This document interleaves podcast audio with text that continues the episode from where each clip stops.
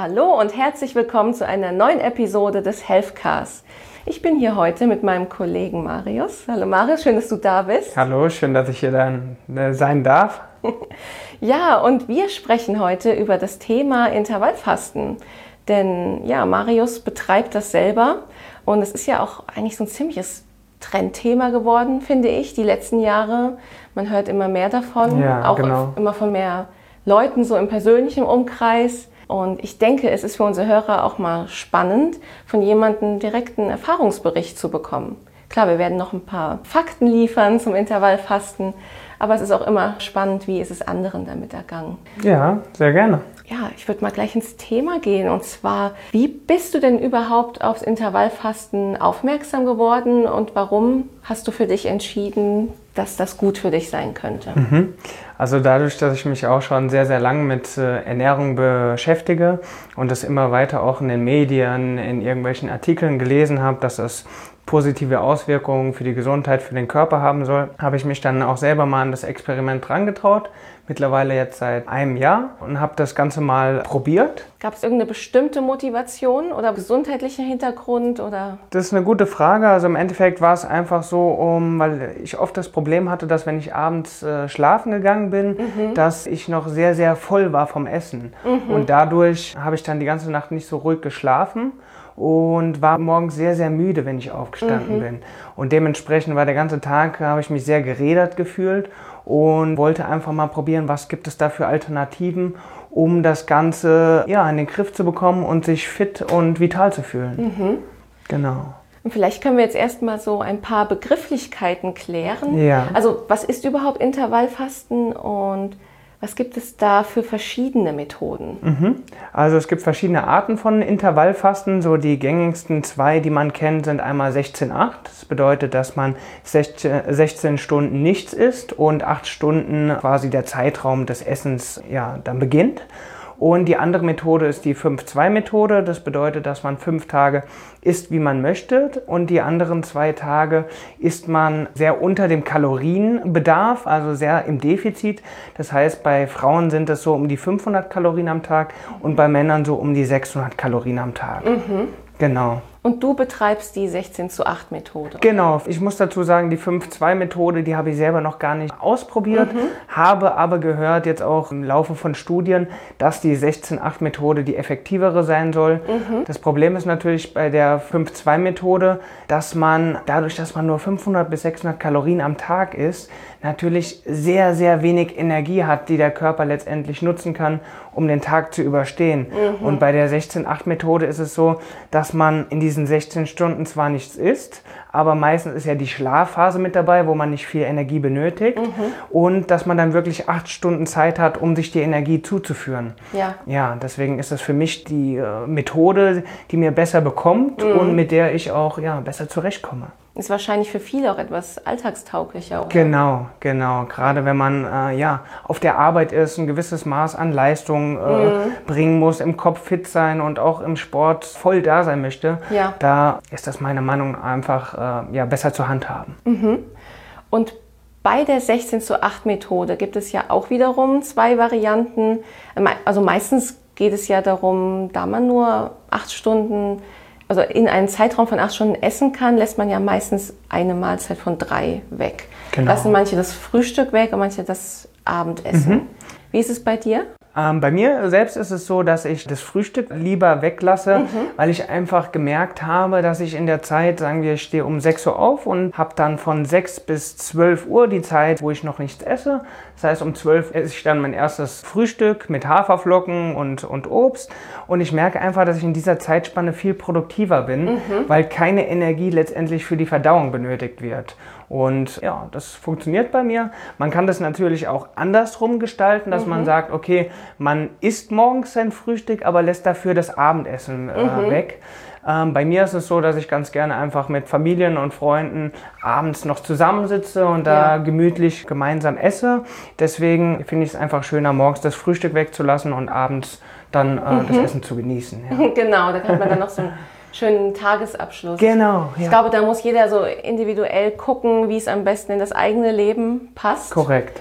Und wie war das denn äh, vorher? Warst du da ein leidenschaftlicher Frühstücker oder war das jetzt gar kein großes Opfer für dich, das Ja. wegzulassen? Also gut, dadurch, dass ich selber so ein bisschen aus der ja, Fitnessrichtung gekommen bin, das sehr auch früher sehr intensiv betrieben habe, war es für mich immer wichtig, auch am Morgen schon die erste Mahlzeit zu haben, um dann letztendlich die nötigen Kalorien und ja, die, das Eiweiß dem Körper zur Verfügung zu stellen. Deswegen, äh, ich war nicht unbedingt ein leidenschaftlicher Frühstücker, aber ein ja, zwanghafter Frühstückesser Ah. in einer gewissen Art und Weise, Ja. um einfach den Kalorienbedarf zu decken. Ähm, ja, ich fühle mich aber mit dieser Variante jetzt einfach viel besser und ich habe gemerkt, dass trotz der einen Mahlzeit, die ich weniger zu mir nehme, trotzdem gute Resultate erzielen kann. Ja. Ja, ich denke, das ist auch alles eine Gewohnheitssache. Wir sind halt auch wahrscheinlich seit Kindheitstagen so darauf getaktet, natürlich drei Mahlzeiten am Tag zu Genau. haben. Und gerade beim Frühstück hat man ja auch immer, das ist die wichtigste Mahlzeit Ja. des Tages. Aber es wurde ja auch schon bewiesen, dass es nicht unbedingt der Fall ist. Ein bisschen streiten sich die Meinungen noch. Wobei oft bei vielen das Frühstück oftmals auch die ungesündeste Mahlzeit ist, weil bei vielen Richtig. fällt das Frühstück dann auch süß aus oder dann direkt deftig mit, mit Wurst und Käse und Brötchen. Ja, das heißt, allein aus dem Aspekt her ist es oftmals besser, das Frühstück einfach wegzulassen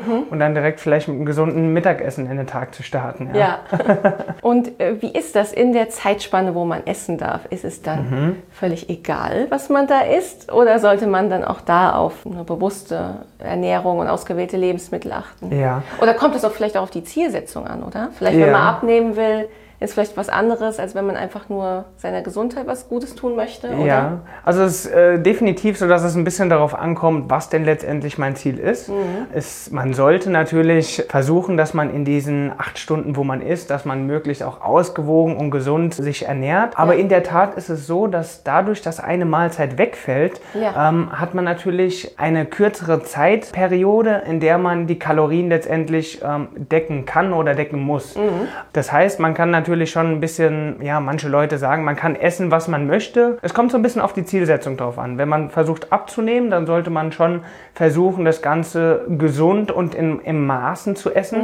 Dann bin ich davon überzeugt, dass man auch nicht über sein Pensum äh, darüber hinausschießt. Ja. Wenn man natürlich sagt, okay, man will, möchte jetzt unbedingt zunehmen, aus welchem Grund auch immer, dann sollte man versuchen, etwas hochkalorischer zu essen und dann kann man natürlich zwischendrin auch mal ein paar Süßigkeiten oder ein Snacks essen, ja.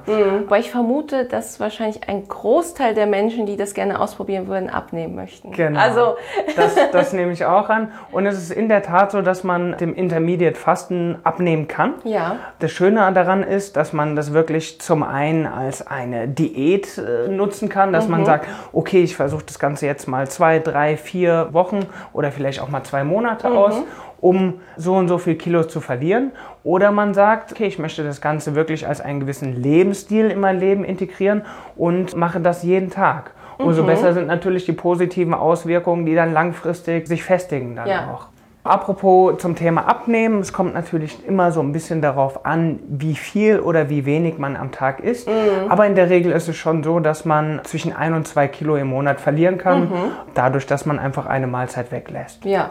Ja. Das ist doch schon mal was. Auf jeden Fall. Das ist ja auch eigentlich ähm, meistens gesünder, wenn man eher langsamer, aber dafür konstant, ist immer, glaube ich, ein besserer Rat als eine Genau. Crash-Diät.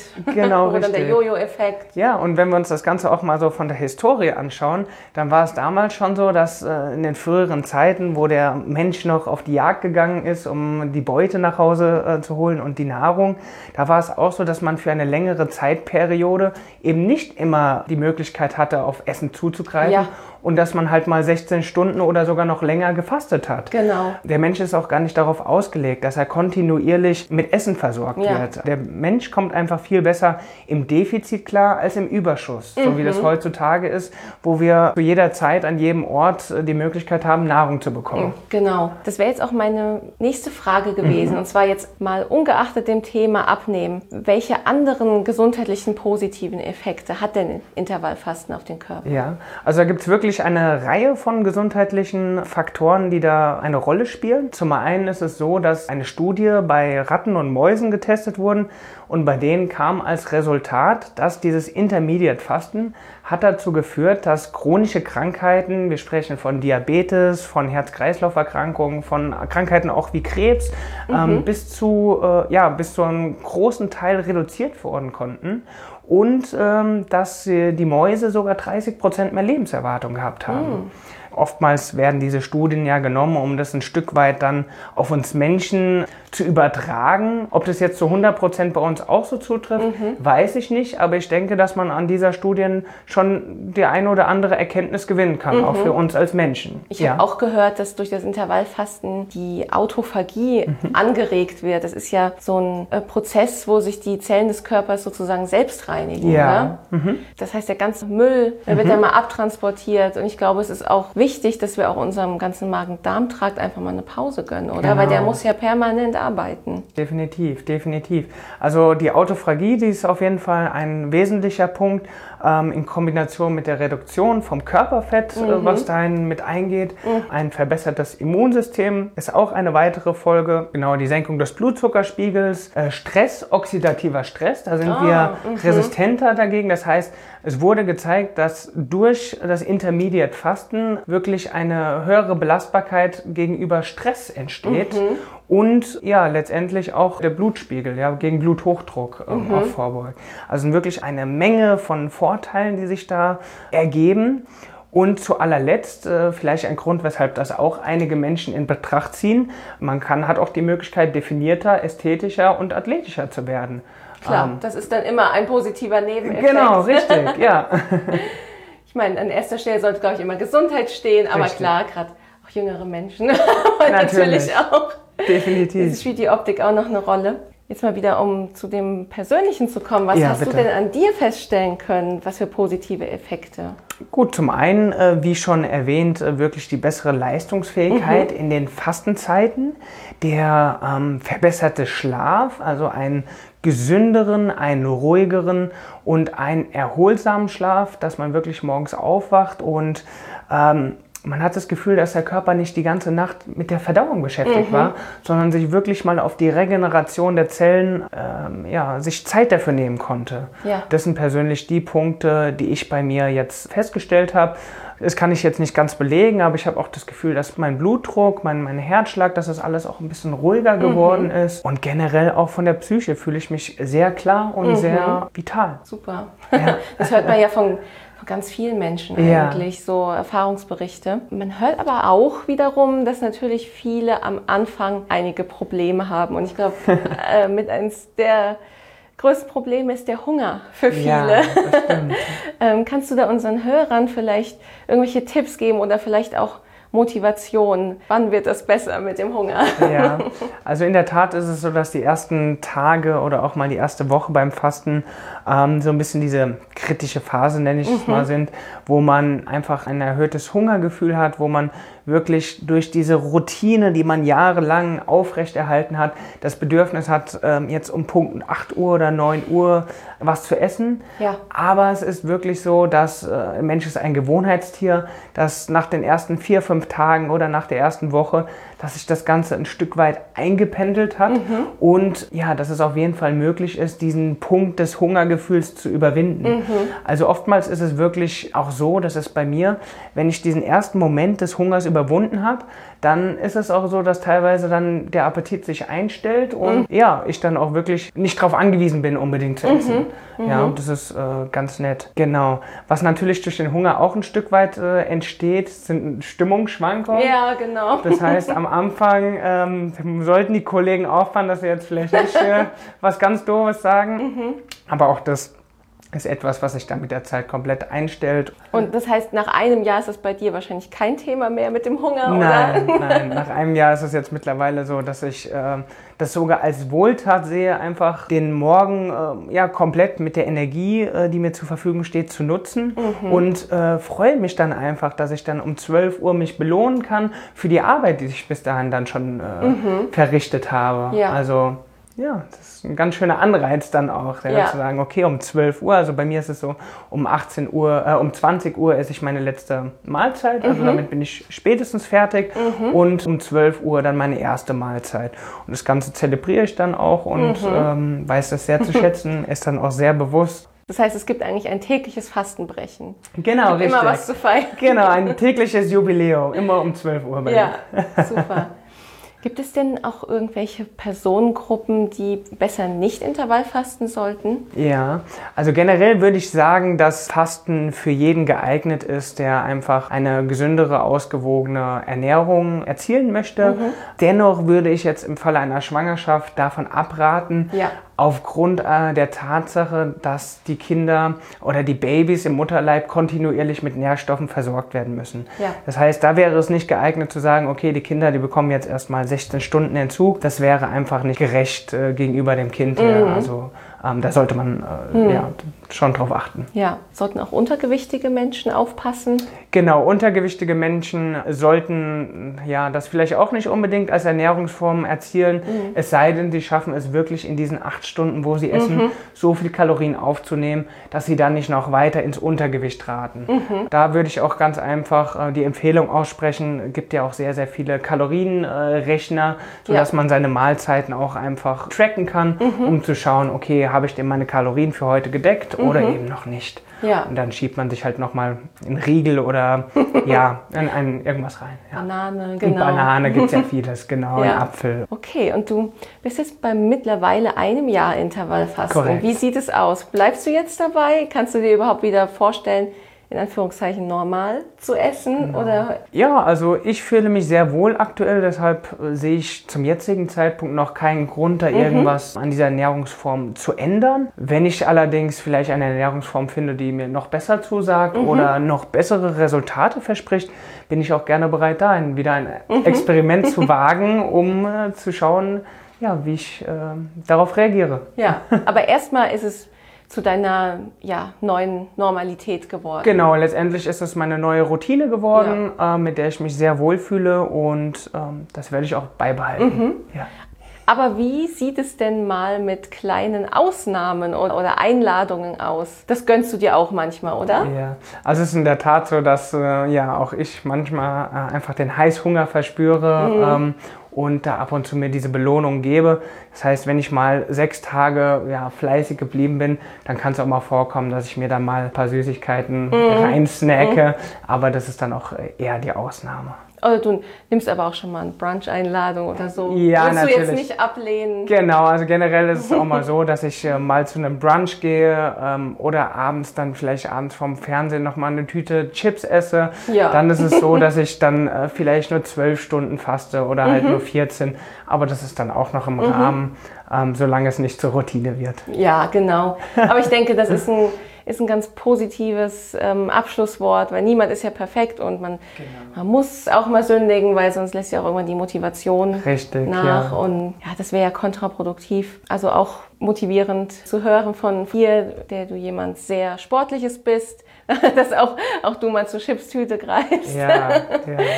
ähm, ja, und als Abschlusswort kann man eigentlich sagen, du würdest es jedem empfehlen, oder? Genau, also abschließend kann ich jetzt nochmal an alle Hörer wirklich die Empfehlung aussprechen. Probiert das Ganze einfach erstmal aus. Ähm, schaut mal, ob ihr eher der Typ seid, die lieber am Morgen auf das Frühstück verzichten oder die lieber abends äh, dann das Abendessen weglassen. Mhm. Ich denke, es bietet enorm viele Vorteile.